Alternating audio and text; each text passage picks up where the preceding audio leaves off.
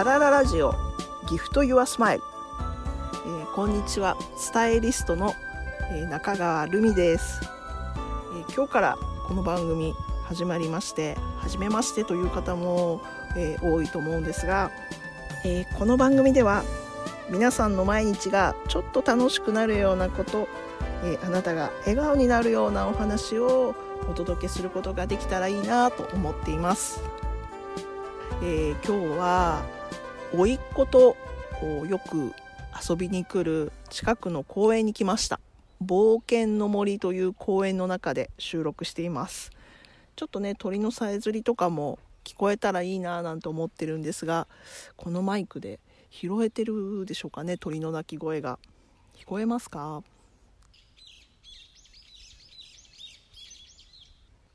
えー、この番組ではゲストの方もねお迎えしながらインタビュー形式でお話伺うっていうことも考えてはいるんですが今日は第1回目ということで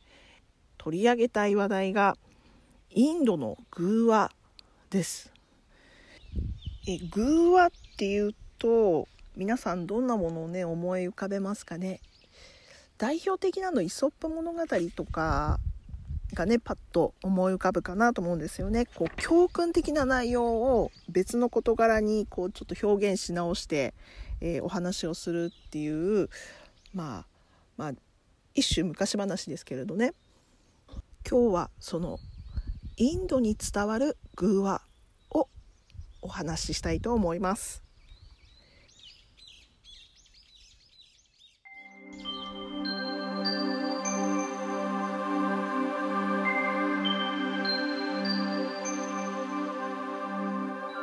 インドにジャナカ王という王様とアシュタバクラという大臣がいました。王様はアシュタバクラを信頼していつも彼に意見を求めていました。これについてお前はどう思う？と王様がアシュタバクラに聞くと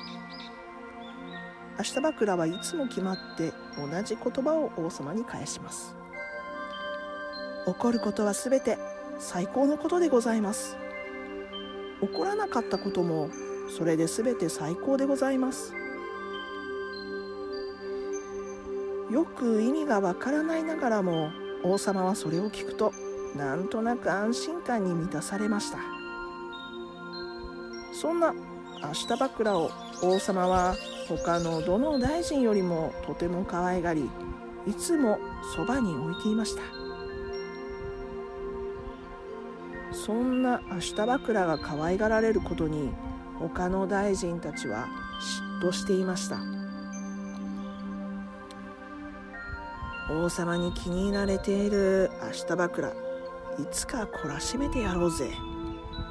他の大臣たちは虎視眈々とその機会を伺っていました。そんなある日王様は指を怪我してしまいました。周りの大臣たちはこれはチャンスとばかりにアシュタバクラに罠を仕掛けました。王様が指を怪我されたぞ。お前はどう思う？するとアシュタバクラはいつものように答えました。起こることは全て最高のことでございます。大臣たちはしめしめとそのことを王様に報告しました。王様明日枕は王様の怪我のことも最高のことだと言っております。さすがに王様もそんな言い方をされては心外で明日枕を呼んで尋ねました。お前はわしが指を怪我したと聞いてそれは最高なことだと答えたそうだな。はい王様。いつも私が申し上げているではないですか。それを聞いて怒った王様はアシュタバクラを牢屋に入れました。そしてその日は狩りの日でした。王様は他の大臣を連れて狩りに出ました。王様は一人で森の奥深くまで入りそこで人食い部族に捕まってしまいました。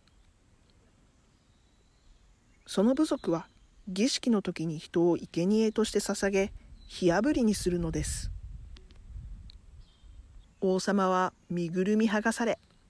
火あぶりにされるため木に縛り付けられてしまいました。さあ火をつけようかという時に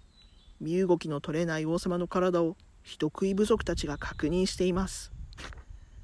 すると一人が突然大きな声を上げました。こいつ指に傷があるぞ。この人食い部族は外敵から自分たちの部族を守るため部族以外のものを捕まえ火あぶりにして神に捧げていました。いわば火あぶりは神聖な儀式。神様への捧げ物に傷があってはならないのです。指に傷があるやつを捧げ物にしたら大変なことになるぞ。こうして王様は間一髪のところで解放されることになりました。宮殿に戻った王様はアシュタバクラを牢屋から出して謝りましたお前の言った通りだったわしが手に怪我をしたのは最高の出来事だった。しかしそんな大事なことを教えてくれたお前をわしは牢屋に入れてしまった。そのことを悔やんでいる。どうすればこの過ちを償えるだろうか。するとそれを聞いたアシタバクラはにこやかな表情で答えました王様私がいつも言っているではないですか。起こったことは全て最高なんです。もし私が牢屋に入れられてなかったら私は王様と一緒に狩りに行ったことでしょう。狩りといえど私はいつも王様のそばを離れませんから私も一緒に囚われていたでしょう。私はどこも怪我をしていなかったのできっと火あぶりになっていたでしょう。ですから王様私は牢屋に入れられてよかったんです。それを聞いて王様は悟ったと言います。そうか人生で起こることは本当に全て最高なのだ。一見良くないことのように見えて広く見れば最高のことなのだ。そしてそのことを信じていなければそれに気づかないんだな。インドの偶話からジャナカ王とアシタバクラのお話でした。結構このお話はいろんな方がねされていると思います。私がこの話を初めて聞いたのはヨガの先生からなんですけれどもえた結構ねたくさんの人たちが、えー、知っているので、えー、ブログに載せていたりフェイスブックに載せてたりいろんなねセミナーなんかでも例え話でねお話しされている方いらっしゃると思います。人生で起きることは全て必要で必然でベストなこと。ねこんな風に思えたらどうですか？ちょっとね気持ち楽になりますよね。今ね最悪だ最悪な出来事だもうダメだと思っても長い目で後々振り返ってみるとああのおかげがあったからこんないいことが待ってたんだなんていうこともあったりします。そこんな風にね物事を見ることができたら感じることができたら毎日の生活もねちょっとは楽になるんじゃないでしょうか。ララララジオギフトやスマイル第1回目の今日はインドの偶話を一つご紹介しました。えー、毎月定期的に配信していきますので皆さんどうぞ楽しみにしていてくださいそれではまた次回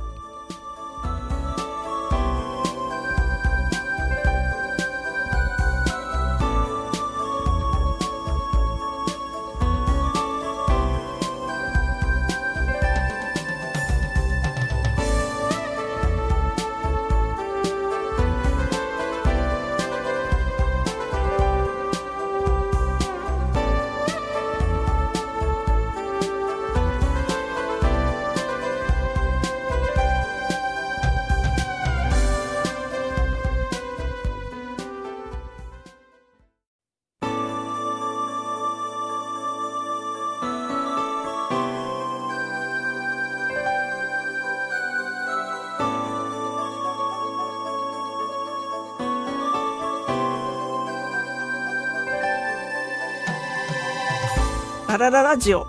ギフトヨアスマイル。こんにちは。スタイリストの中川るみです。この番組では毎日の生活がちょっと楽しくなるようなこと皆さんが笑顔になるようなお話をお届けしていきます。2回目の今日はゲストをお迎えしてこの番組にお届けしていきたいなと思ってます、えー今日は金沢市で体をケアするお仕事をしている、えー、カオル生態の、えー瀬戸カオルさんに今日はお話伺っていきたいと思います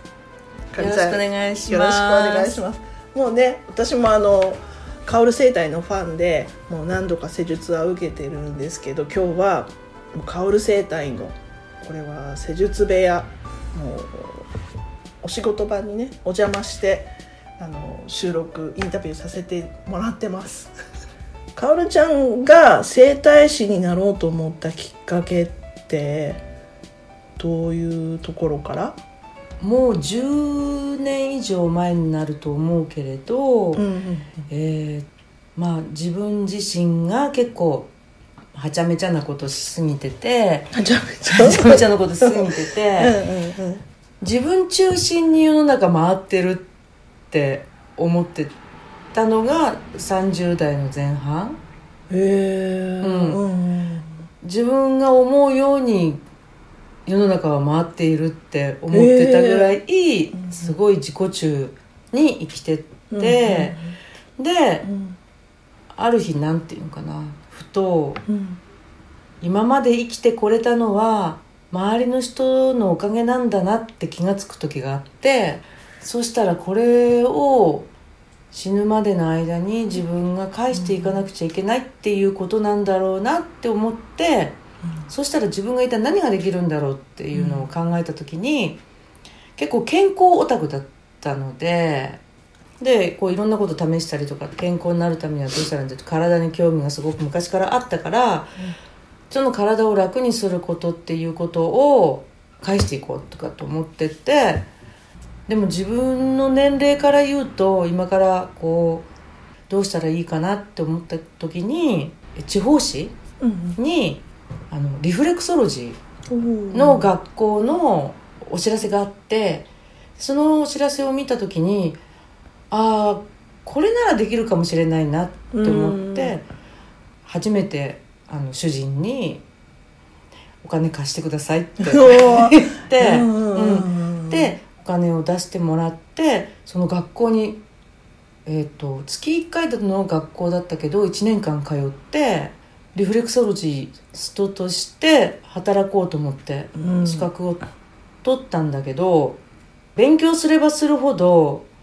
リフレクソロジーじゃ人の健康っていうところまで行き着かないんだなっていう。要は癒しの部分でしかないんだなっていうことにまず気がついて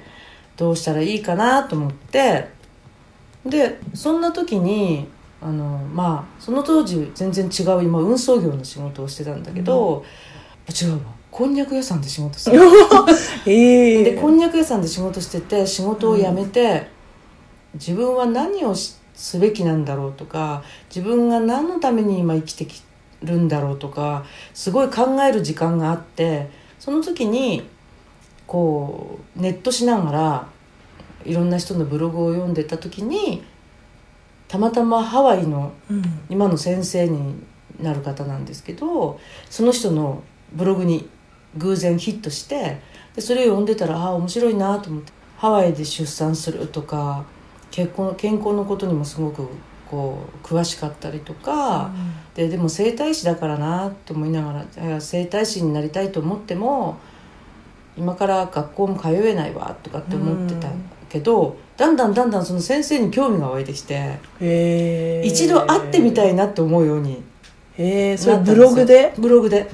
で一回会ってみたいなと思った時にうん。ご主人がすごいなんか世界的に結構有名なセラピストで帰国するとハワイから。で帰国する時にうん。アロマオイルを使った施術とか勉強会がありますよっ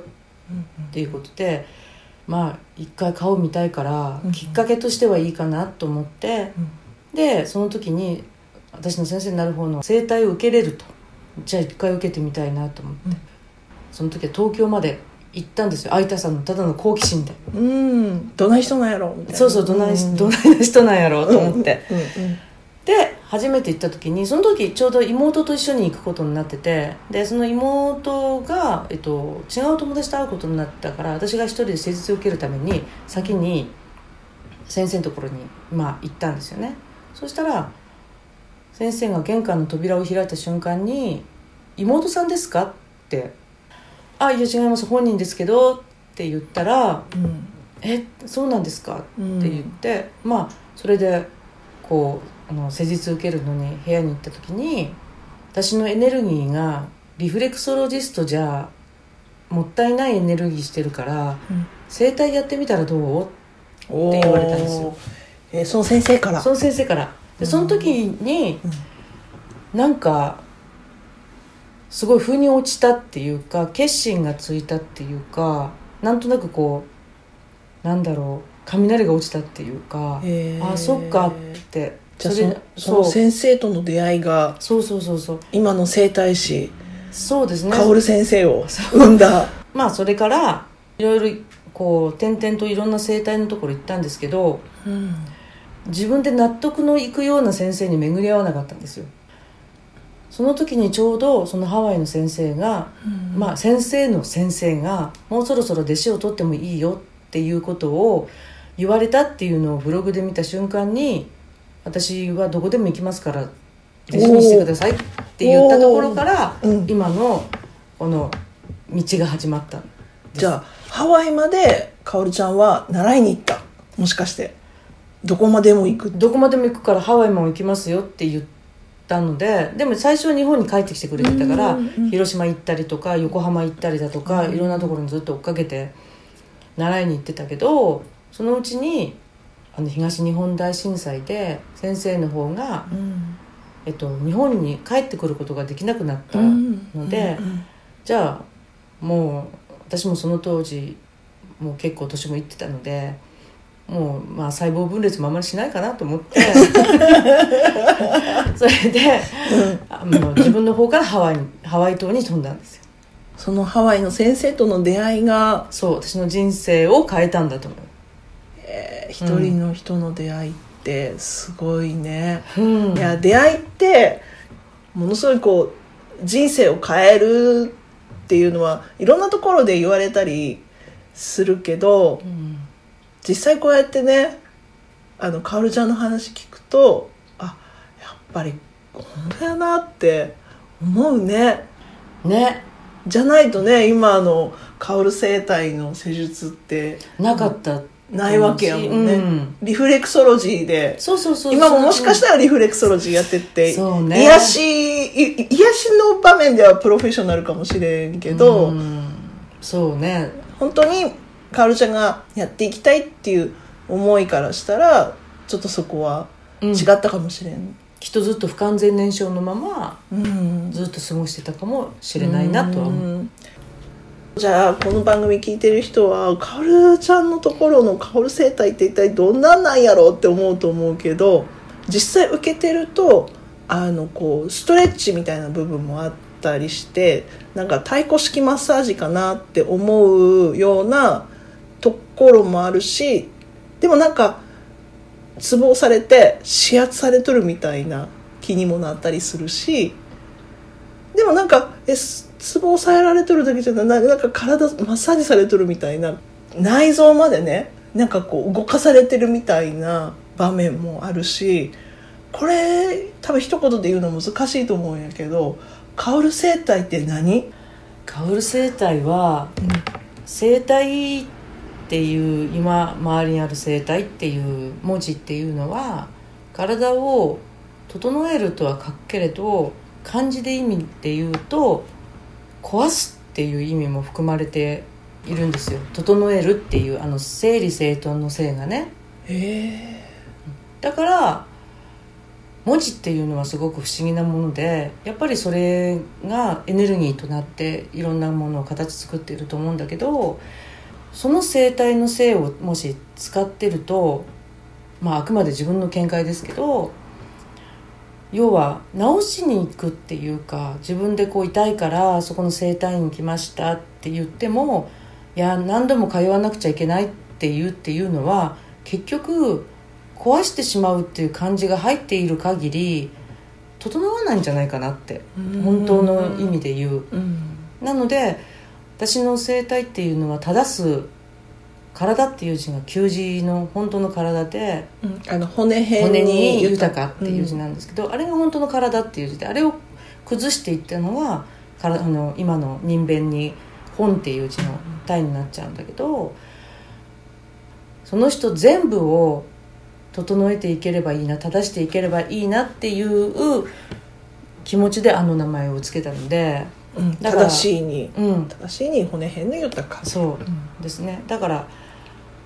骨格を整えるだけではなく筋肉をほぐすだけではなくいろんなこうその人の気持ちだったりだとか食べ物だったりとか水だったりとかそういういろんなものを全部整えてこそまあ人だと思うんでそれをできるお手伝いできる仕事をしたいなと思ったのがあの生態の始まりですね。なるほど。なんかマッサージだけでもないなんかツボを押すだけでもないなんかこうリフレクソロジーとは違う。骨を整えるだけでもない。体のを整えるとこれから先の人生も変わるっていうのを実感したん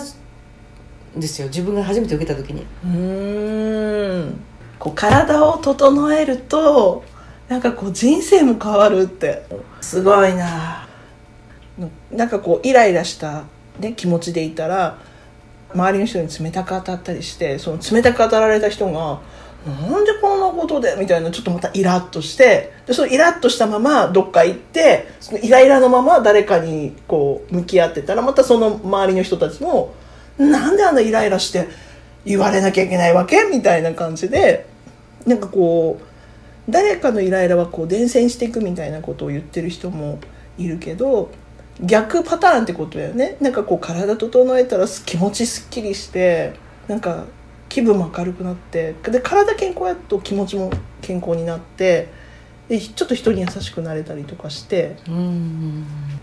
ですね。なんかそのイライラしている原因とかうつうつしている原因とか会社がああだとかこうだとかって言って原因が外にあるように見えるけど実際ほんの1ミリ骨がずれてたりとか筋肉が突っ張ってたりとか、それによって内臓が引っ張られたりとかそういうことが原因でそういうふうな思考になってしまうっていうこともあるんですよ。どうしてこうなってるんだろうああなんだろうって悩んでる時間を費やすくらいならそこで一気に